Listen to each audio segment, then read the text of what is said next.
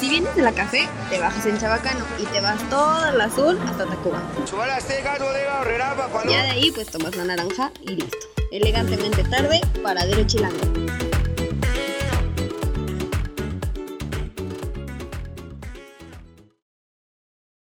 Tirando bola con Alan Rea. Sean bienvenidos a su podcast preferido. Tirando bola con Alan Rea. El día de hoy presentaremos una pequeña plática que tuvimos con Alejandro Oñano sobre la Liga MX o el Torneo Guardianes 2020 y los problemas que ha sufrido durante esta pandemia. Así que no le cambie, prepárese unas papas. Siéntese y disfrute de esta gran plática que tuvimos con él. Bienvenidos. ¿Qué tal, Alan? ¿Cómo estás? Gusto saludarte a ti y a, y a todos eh, los que estamos en, en, esta, eh, en esta conversación, en esta charla. Un, un placer estar con, con, ustedes y bueno, pues me, presento, soy Alejandro Orbañanos, trabajo en Marca Claro y en Caro Sports. Tengo ya unos cinco años aquí en la empresa y aproximadamente como unos ocho años en el medio deportivo. Yo inicié en Puebla y bueno, pues afortunadamente poco a poco ahí vamos en este camino tan maravilloso de los medios de comunicación. Gracias, hermano. Bueno, el tema importante de hoy estábamos hablando sobre lo que está pasando ahorita en la Liga MX. Ya se, he visto tus historias y todo eso, todas las fotos en tus Instagram de quién has entrevistado y todo eso. Este, actualmente pusiste una historia de que van a hacer las reaperturas de, la, de los estadios. ¿Tú cómo estás viendo esto en plena pandemia? Pues mira, es una decisión bien, bien complicada, creo, para, para todos, ¿no? Eh, por un lado, sabemos la situación tan grave y complicada que vivimos en, el país y, bueno, en, en, el mundo en general. Eh, a principio puede sonar ilógico, ¿no? Que, que, decir que en México, cuando todavía estamos muy lejos de, de domar esta pandemia, eh, pensemos en regresar a los aficionados. Eh, y hay otro lado de la moneda, ¿no? El saber que, que, independientemente de que se abran los estadios o no, hemos visto en San Luis, eh, lo hemos visto en Monterrey, lo hemos visto en Querétaro, y es que la afición algunos siguen reuniéndose, siguen despidiendo al equipo, siguen eh, haciendo por ahí sus caravanas y, lo hacen sin ninguna medida, ¿no? Yo creo que eh, sabiendo que, que, en México la gente suele no respetar mucho las, las reglas, me parecería que lo mejor sería buscar la manera para que esas pocas personas que de todas maneras están tomando el riesgo de salir, de ir a ver el partido a casa de un familiar, de un amigo, a un bar, bueno, pues que, que vayan al estadio y se haga de la manera más... Eh, cuidadosa posible, ¿no? Creo que al saber que la gente está arriesgándose mucho y no se está cuidando, bueno, pues no vamos a cambiar de su forma de ver esta pandemia, no vamos a, a lograr que ellos se queden en su casa encerrados, bueno, entonces hay que ayudarlos para que si esos sean mil, dos mil, tres mil o hasta cinco mil personas que están tomando el riesgo de ir a ver a su equipo de fútbol, bueno, intentar ayudar a que esto sea de la manera más ordenada posible, aunque entiendo que, que no es el momento para, para regresar a los estadios, pues no es algo, eh, no es algo primordial, que, primordial hoy en día Ajá. y mucho menos eh, una situación que, que pudiéramos considerar que, que, puede ser beneficiosa. Sabemos que lo, las posibilidades de que algo salga mal son altas. Por, ese, por ejemplo, ahorita fue Mazatlán y en Aguascalientes, ¿no? Los dos estadios que abrieron. Correcto. Según yo lo que estaba viendo en los periódicos es que no se respetó, o sea, al principio así con cubrebocas, pero ya sabemos cómo son las personas de que ya con tres o cuatro cervezas ya les vale y empiezan otra vez a juntarse y todo eso. Sí, el problema fue afuera, fue afuera del estadio donde en Mazatlán específicamente, pues ahí con la euforia, imagínate, era el primer partido que veían uh -huh. ellos de, de uh -huh. fútbol en su estadio, eh, ganó su equipo, la, la, presentación de Tomás Boy, que es todo un showman ahí en la, en la sí. banca. Entonces, yo creo que esto, más sabemos cómo es la gente allá en Culiacán, que, que no es crítica, pero bueno, son, son, entrones, les gusta la cerveza, el calor, eh, uh -huh. son muy eh, apasionados y la banda. Entonces, esto evidentemente propició que al salir del estadio, pues la gente ya al calor de las cervezas, como bien dices, pues eh, festejara, brincara, cantara y, y ahí sí ni media medida, ¿no? Yo a lo que voy es que creo que estas situaciones se están dando con esa gente, la gente que es, digamos, irresponsable, por decirlo de alguna manera Si no lo hacen afuera del estadio, bueno, se están reuniendo en casa No, ahora 30, sí lo iban a 20 hacer, ¿no? personas, se están yendo a los bares, eh, están yendo al transporte público, siguen exponiendo personas. Entonces creo que quedarán en, en- en cada uno. Ya, ya la liga no puede hacer mucho, sí, está dándoles un argumento para que se reúnan y es un Ajá. foco importante, pero si la gente por sí misma no se quiere cuidar, no lo va a hacer en el estadio, pero tampoco lo va a hacer este fin de semana cuando tenga que ir a algún bar o, o tenga que ir a algún restaurante o en su misma casa, insisto, hacer reuniones donde el cuidado es nulo. Ok, este, bueno, ahorita ya fue Mazatlán y Aguascalientes. ¿Cuál crees que es el próximo estadio que reabra sus puertas? Suena, bueno, según yo suena también el de Querétaro. León creo que no se va a abrir ahorita por lo que está pasando. Puebla ya es oficial, Puebla Ajá. se abre este fin de semana cuando reciban a León. Otra, mira, yo soy de Puebla, curiosamente. Eh, el estadio por la remodelación eh, quedó muy amplio, caben a lo mejor 50 mil personas y eh, yo consideraría que a lo mejor como máximo estarán yendo unas 4 mil, 5 mil al, al estadio. Entonces creo que hay suficiente espacio. Insisto, el problema es ahí el acceso, el transporte y, y cómo llegan los aficionados. Fuera de esos veo pues, complicado porque San Luis ya tiene autorización del gobierno y decidió que no, eh, que no iban a abrir eh, las puertas. Querétaro tiene autorización del gobierno y no van a abrir las puertas. Y nos vamos a Guadalajara, Monterrey, a la Ciudad de México, donde la cantidad de gente es mucho mayor, donde la capacidad del estadio es mucho mayor y los contagios están más avanzados. Por lo tanto, yo vería bien difícil que por lo menos en estas semanas se, logre algo. Lo que sí me atrevo a decir es que ya en la fase de liguilla probablemente eh, haya algún equipo que levante la mano y busque como dé lugar meter aficionados porque sabemos que la afición juega y bueno, pues el tema económico puedes ahí sacar un buen ingreso si se trata de una semifinal, una final que sería muy triste una final sin aficionados, pero, pero más triste un, un, un uso de esta situación de manera irresponsable.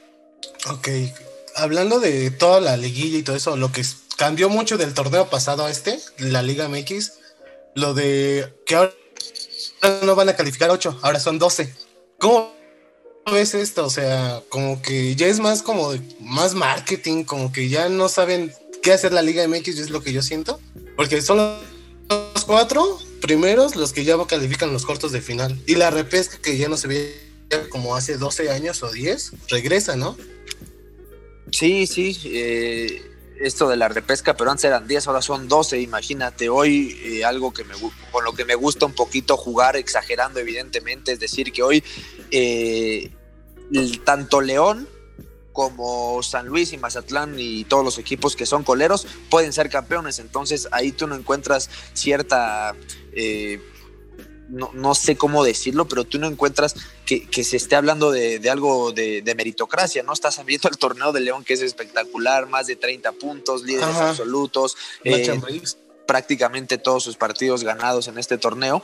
Y estás viendo que, que San Luis ha perdido todos, ha ganado tres, pero a lo mejor con un triunfo se mete a repesca y después ahí eh, se embala, tiene algo de suerte y se mete a liguilla. Entonces ahí la situación eh, no, no creo que sea la, la adecuada en términos comerciales, pues es, es fantástica. ¿Por qué? Porque hasta la última jornada todos los equipos compiten con algo a, comparación de Europa y, y otras ligas donde pues si estás en media tabla ya no aspiras a Champions, ya no aspiras al descenso, pues tus partidos ni, generan interés, ¿no? Más que, más que a los propios aficionados. Hoy en día, los, la última jornada se van a mover muchísimas eh, situaciones allá en la tabla, va a haber muchas combinaciones y evidentemente todos estaremos pegados a la televisión viendo quién califica, quién no, quién queda en último lugar, quién se coló, quién perdió, estaba en el cuarto lugar y ya no se queda en, en calificación, sino se va a la repesca y es un tema comercial muy importante y que va a funcionar de, de maravilla. Para nosotros, en términos televisivos, pues imagínate, tienes un partido que, que se juega a, a matar o morir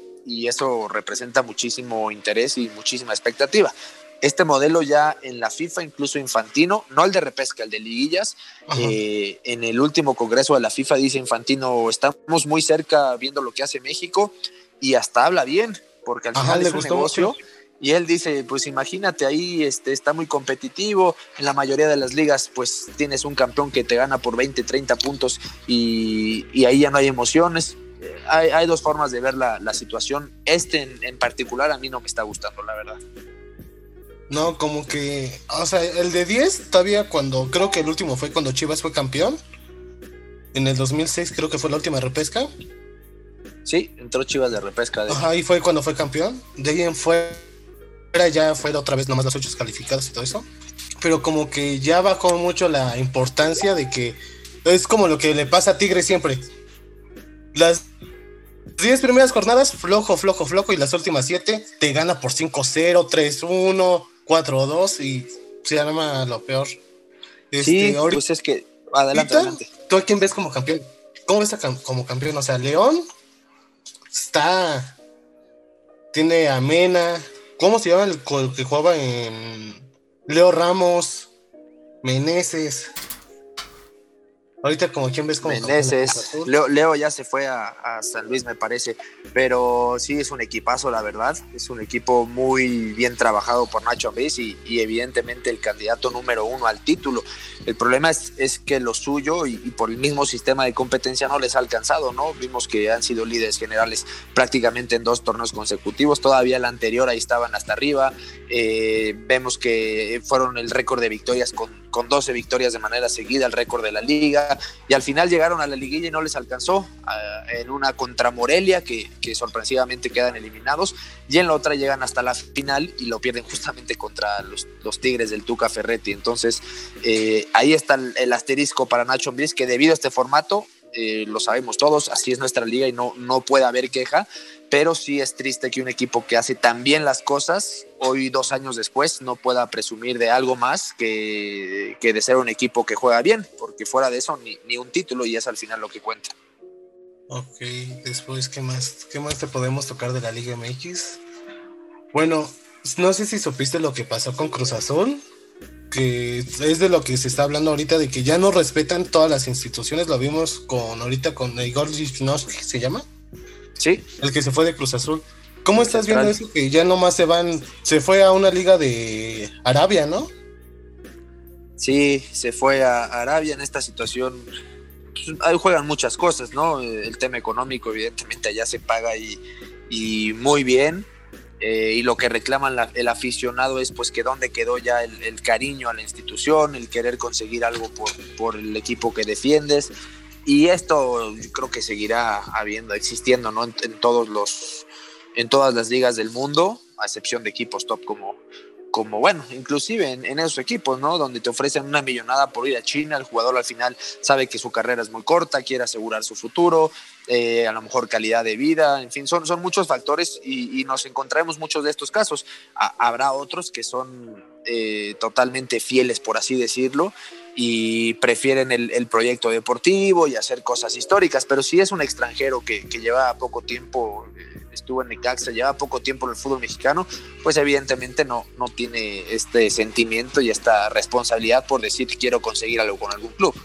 Y además, o sea, yo lo veo como un poco de traición porque todos sabemos que la liga mexicana es la que más paga eh, de todas las ligas que se cuentan en Latinoamérica. O sea, dejando fuera a la MLS es la que más paga, pero aún así se van. Una otra cosa que un amigo quería preguntar era de que tú crees que ahorita en la pandemia es bueno hacer la fecha FIFA?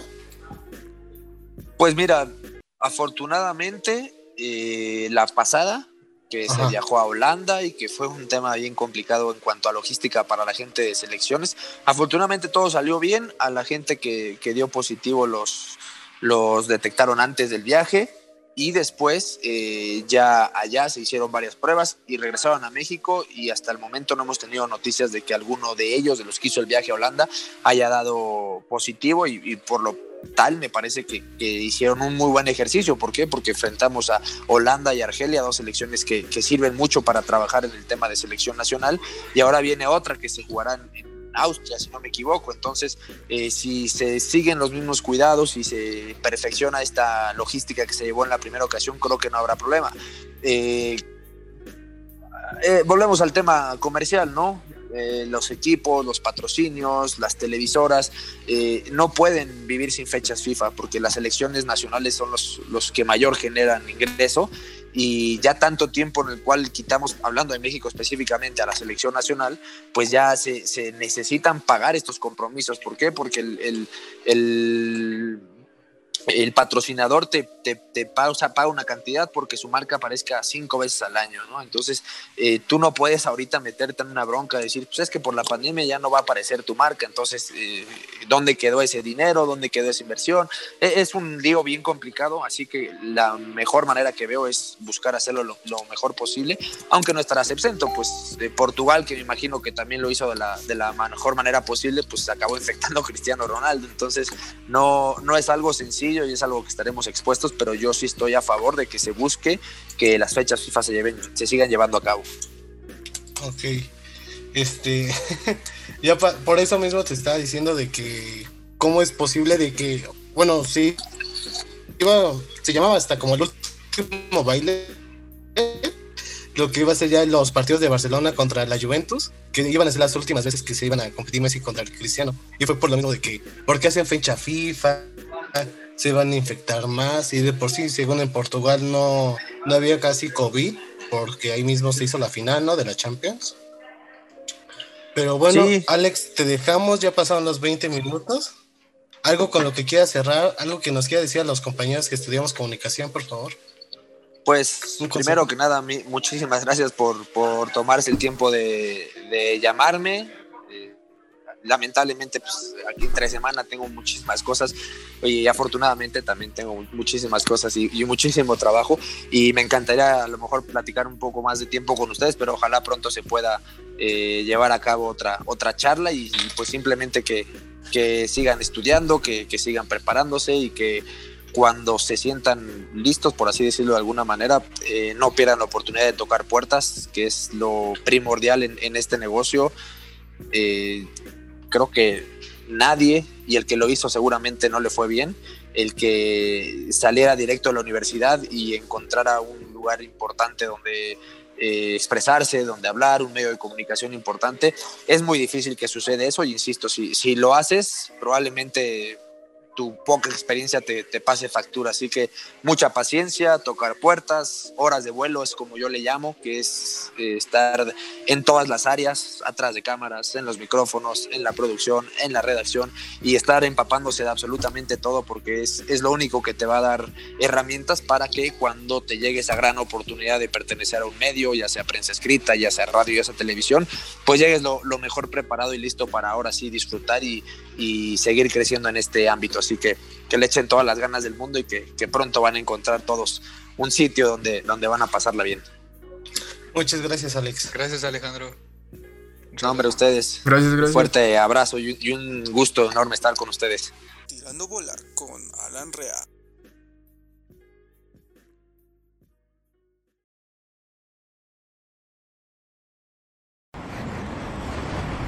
Son las 12 de la noche.